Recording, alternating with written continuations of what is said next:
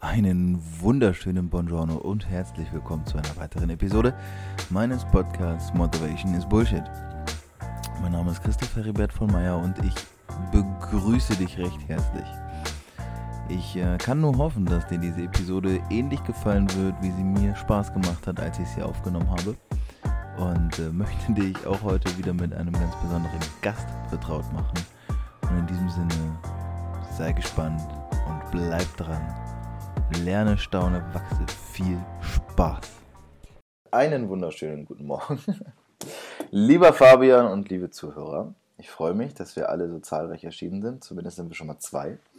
Ich äh, habe heute Fabian Tausch bei mir als Gast und das ist etwas für mich zum Beispiel sehr Besonderes, denn du bist erstens der jüngste Gast und zweitens aber, glaube ich, ich glaube, einer der mit der zumindest meisten Erfahrung und dem größten Knowledge im Bereich Podcasting.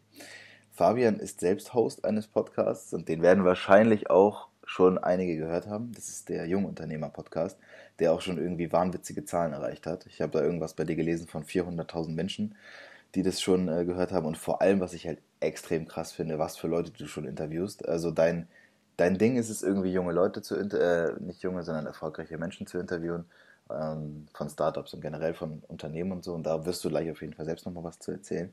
Ich freue mich auf jeden Fall erstmal, dass du da bist und über deine Story zu reden, denn du bist, sage und schreibe, 21 Jahre jung. Ist das richtig? Es ist alles soweit korrekt, außer dass die Zahlen schon längst veraltet sind, weil ich seit über einem Jahr oder anderthalb Jahren meine Website nicht neu gemacht habe. Aber unabhängig davon, ähm, vielen lieben Dank für die Einladung und ähm, ich fand es auch sehr gut, wie du das Guten Morgen ähm, so leicht stichelig mit dem kleinen Lacher versehen hast, weil ich heute ein bisschen zu spät kam, weil ich verschlafen habe. Äh, sorry an der Stelle nochmal, aber unabhängig davon, vielen lieben Dank.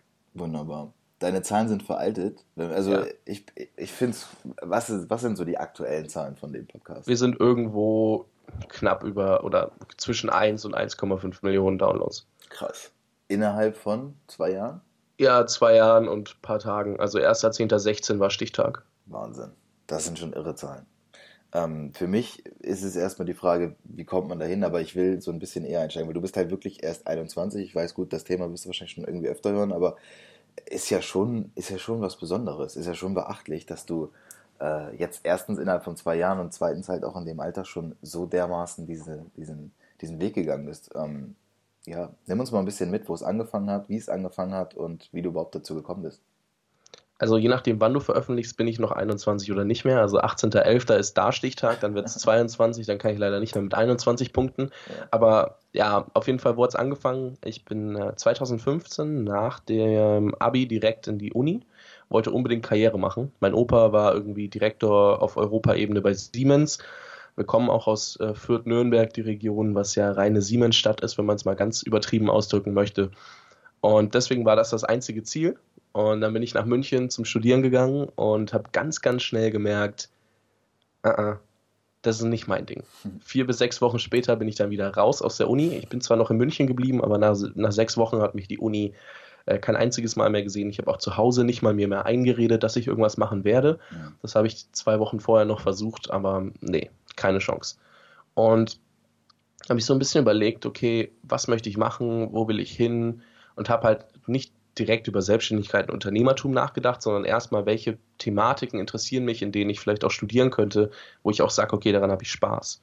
Weil mir ist klar gewesen, nur für eine stupide Karriere werde ich jetzt nicht irgendwie drei Jahre irgendeinen Bullshit studieren. Da war ich schon immer schlecht drin, auch in der Schulzeit schon, mich für irgendwas zu begeistern, was mich nicht interessiert. Und dann habe ich da erstmal überlegt. Dann hatte ich tatsächlich ein duales Studienangebot von Siemens auf dem Tisch liegen. Mein Dad weiß bis heute nicht, das erzähle ich zwar überall, aber mein Dad weiß es bis heute nicht, weil er hört ja meine Sachen nicht, dass ich nie bei dem letzten Auswahltag war. Das heißt, ich habe ihm gesagt, ich wurde abgelehnt, äh, ich hab, war einfach nicht da.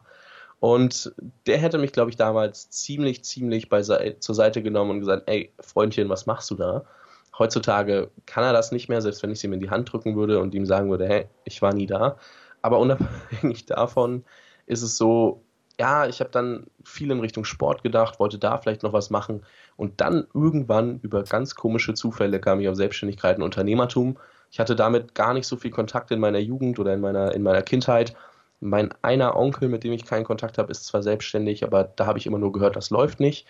Und ähm, ja, so kam das dann. Und dann hat irgendwie jeder gesagt, in all den Büchern, die man so liest, Lernen von erfolgreichen Leuten, Modeling of Excellence und äh, ja, das waren so die Themen, die mir dann aufkamen Mitte, Anfang 2016. Und dann hat Fabian angefangen, online zu gucken und nichts gefunden. Das heißt, kein erfolgreicher Unternehmer in dem Sinne, abgesehen von den ganzen Online-Marketern, ähm, der mir sagen konnte, wie ich erfolgreich werde, weil die Leute sind ja alle erfolgreich, weil sie ihr Unternehmen führen und nicht, weil sie die ganze Zeit anderen erklären, wie es funktioniert. Und das fand ich sehr frustrierend, weil ich hatte sehr viel Bock drauf, von den Leuten zu lernen.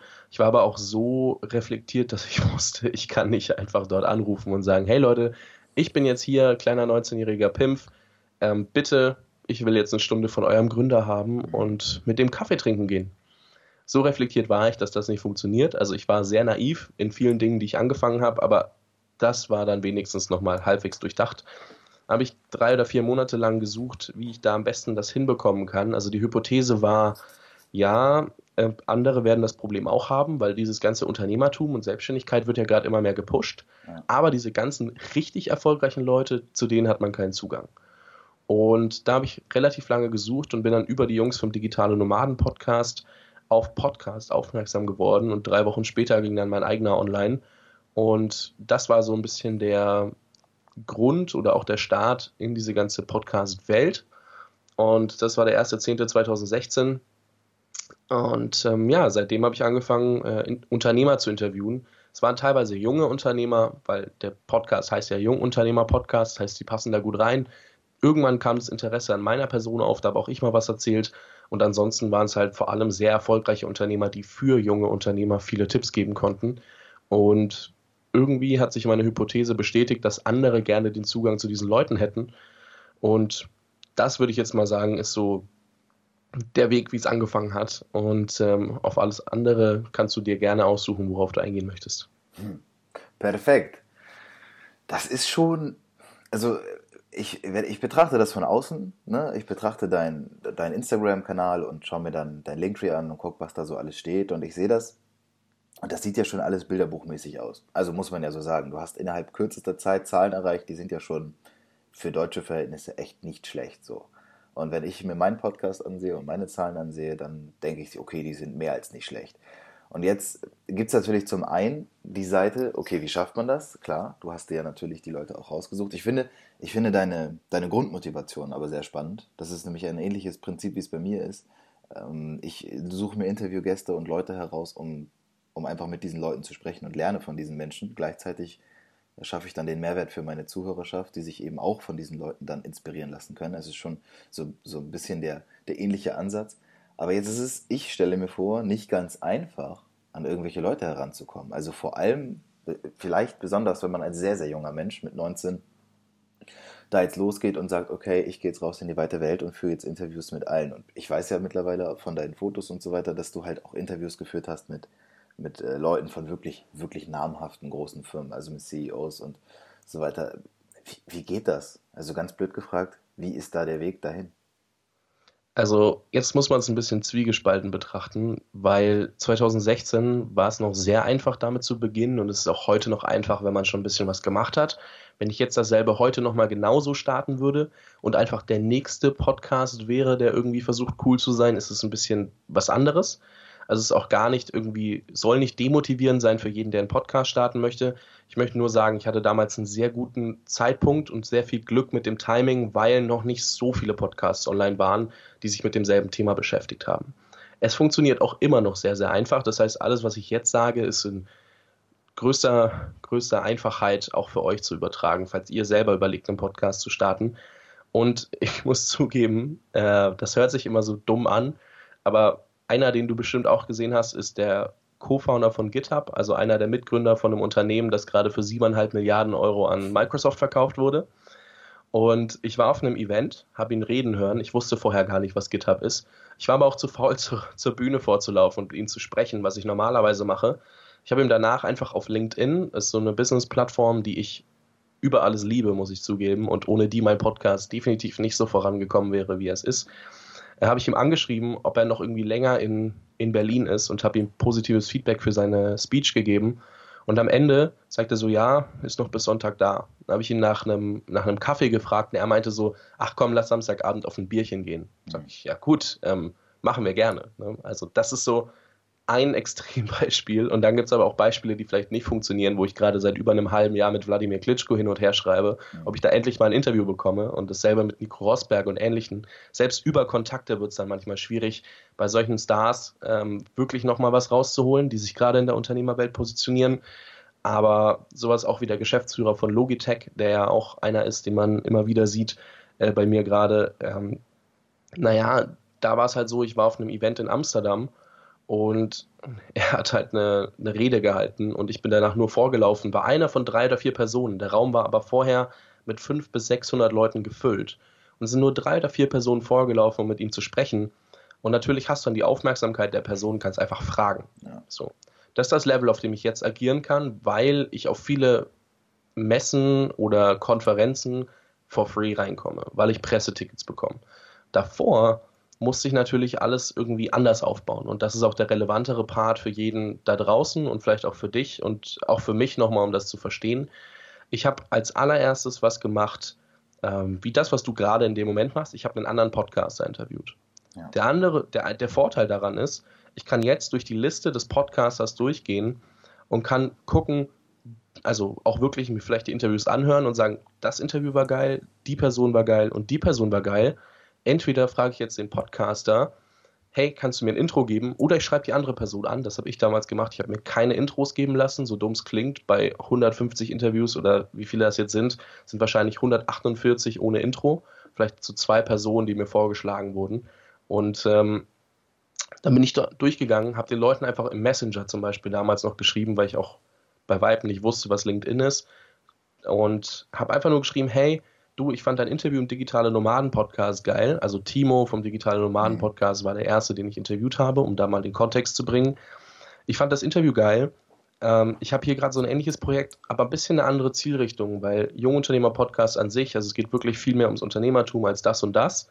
Also auch gesagt, warum differenziere ich mich vom anderen Podcast und mache nicht genau dasselbe und dann gefragt, hey, hättest du Bock? Sascha wird auch noch dabei sein, der zweite Moderator des Podcasts, mhm. was natürlich diese Proof of Concept schon mit sich bringt, weil die Leute kennen Timo und Sascha in dem Moment. Du hast dann quasi schon einen gemeinsamen Freund und danach hast du einfach viel, viel leichter die Möglichkeit, mit denen ins Gespräch zu kommen. Und so habe ich angefangen. Und dann hatte ich die ersten Namen und dann bin ich natürlich über die ersten Namen an die nächsten Leute rangegangen und habe gesagt, hey, der war schon da, der war schon da was, wenn man es jetzt mit den Unternehmern, die ich gerade interviewe, vergleicht, vielleicht andere Art von Namen waren, aber innerhalb der Szene, in der ich mich bewegt habe, war das top.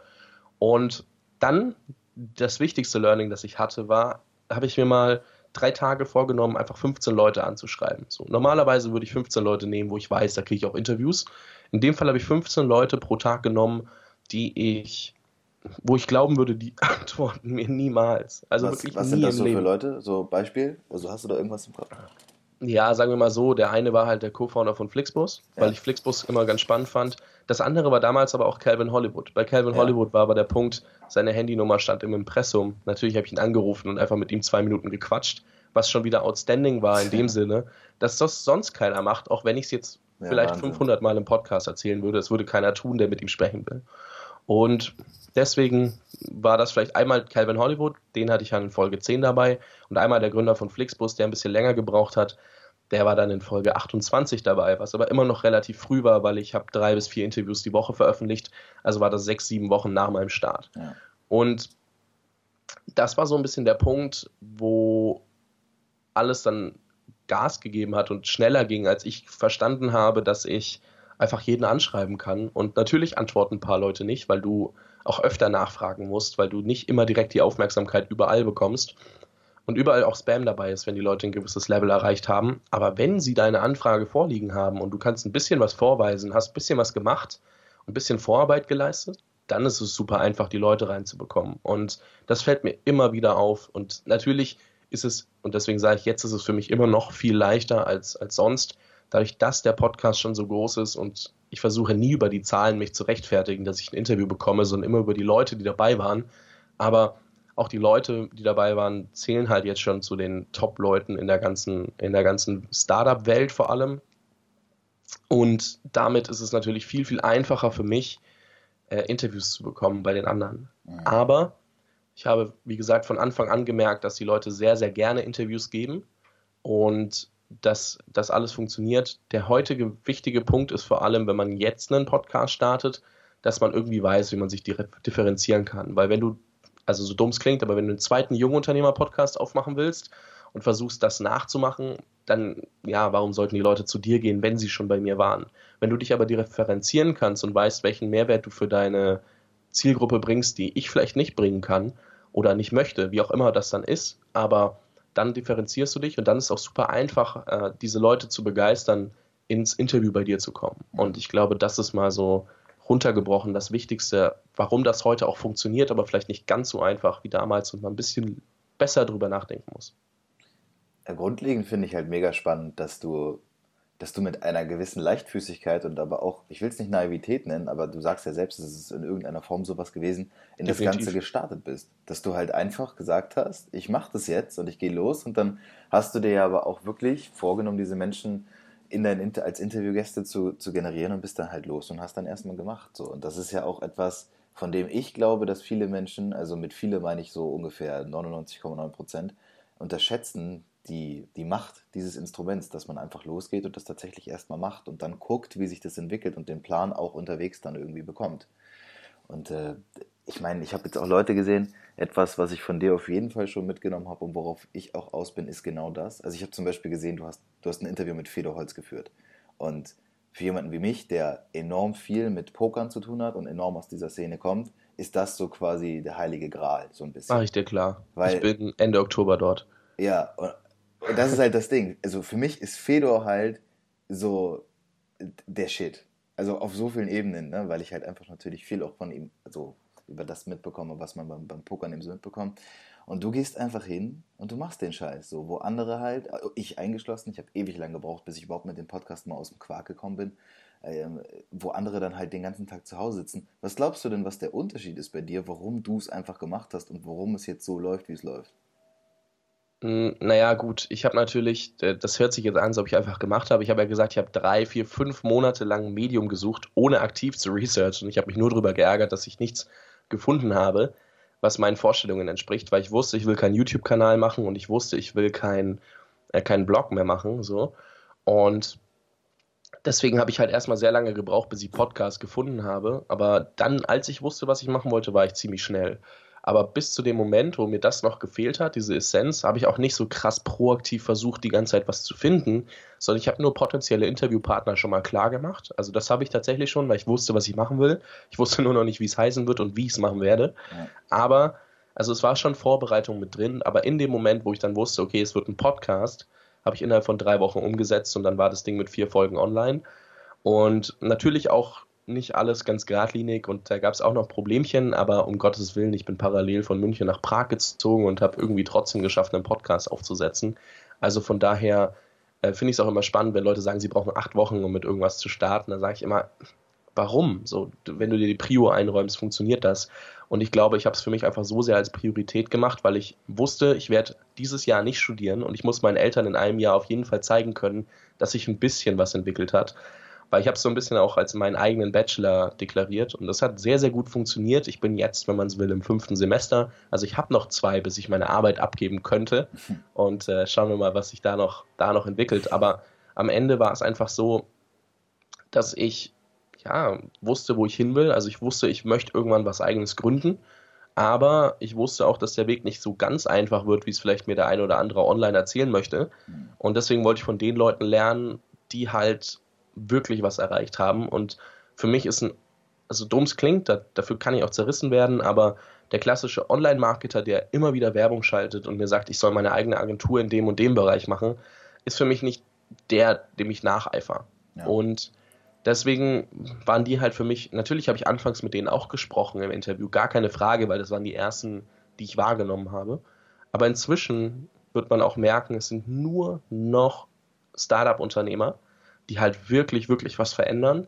Und von denen will ich halt lernen. Und das war halt so eine krasse intrinsische Motivation, mhm. die dann halt einfach alles andere ausgeblendet hat. Und ähm, ich glaube, das war halt vor allem der, der wichtige Punkt. Ich habe es aus Neugier gestartet und nicht, weil ich wusste, das Projekt wird mega erfolgreich. Ich habe das nur für mich gemacht in dem Moment, so dumm es klingt, aber ich habe es nur für mich gemacht und um von den Leuten lernen zu können, weil ich wusste, ich kann es anderen auch zugänglich machen. Also das ist, war schon mit, als Hintergedanken. Es war nicht so, ja, wenn es einer hört, ist egal, sondern war schon klar, es soll groß werden, aber nicht so, oh ja, das wird das Projekt, was mich fünf Jahre begleitet oder drei Jahre oder zwei. Das wusste ich nicht, aber ich wollte einfach mal starten und was machen, was irgendwie anders ist. Und das war so meine Motivation und ich glaube, das war höchst relevant und ähm, notwendig dafür, dass ich auch wirklich vorangekommen bin. Weil natürlich habe ich auch nebenher viel getestet, was nicht funktioniert hat. Aber wenn man es nicht testet, wie soll man wissen, ob es funktioniert oder nicht? Hm. Ja, safe. Für, für mich ist es jetzt aber nochmal so ein Ding, ähm, du bist halt gestartet und hast dich ja bewusst gegen das klassische System, gegen Uni und den ganzen Bums entschieden. Und hast halt auch gesagt, ich habe danach nicht mehr, mehr mir vorgemacht, äh, dass ich jetzt was für die Uni tue, was ein sehr, sehr weiser Entschluss dann in der Situation ist, weil du dir sehr viel Zeit und Energie gespart hast damit. Jetzt ist es ja aber so, dass du dann losgehst und du musst, also so stelle ich es mir vor und ich kenne es auch ein bisschen aus Erfahrung. Wenn du jetzt nach draußen gehst und dann erstmal zu deinen Eltern gehst und die jetzt nicht sofort Feuer und Flamme sind und dein Umfeld vielleicht jetzt auch nicht sofort Feuer und Flamme ist, weil die denken, naja gut, okay, der Spinner Fabi in zwei Monaten geht der halt eh wieder zur Uni, da läuft Semester noch. Ähm, da stelle stell ich mir vor, dass es halt auch nicht ganz einfach immer gewesen sein wird, sich da in irgendeiner Form zu positionieren oder zu rechtfertigen. Zumal da ja noch der Aspekt hinzukommt, hast du dir Gedanken darüber gemacht, wie das Ganze finanziell dann aussieht? Weil du bist ja dann einfach da reingestartet, richtig? Also erstmal habe ich mir vorher schon so eine Community online gesucht, wo ich mich quasi mit Leuten ausgetauscht habe. Das heißt, das Umfeld habe ich schon so ein bisschen mit verändert. Dementsprechend war es nicht ganz so, dass mich niemand supportet hat. Natürlich dachten sich manche Freunde, du spinnst und manche dachten sich geil, also von meinen alten Freunden, ja. aber von den Leuten, die ich online vielleicht auch neu teilweise kennengelernt habe oder auf Events, die ich schon teilweise besucht hatte in dem Jahr, waren natürlich die Leute Feuer und Flamme, weil die wollen ja auch alle irgendwas machen in dem Moment und die hatten alle Bock und die fanden es alle geil und das war zum Beispiel schon sehr supportive. Meine Eltern, ja, hat ein bisschen gedauert.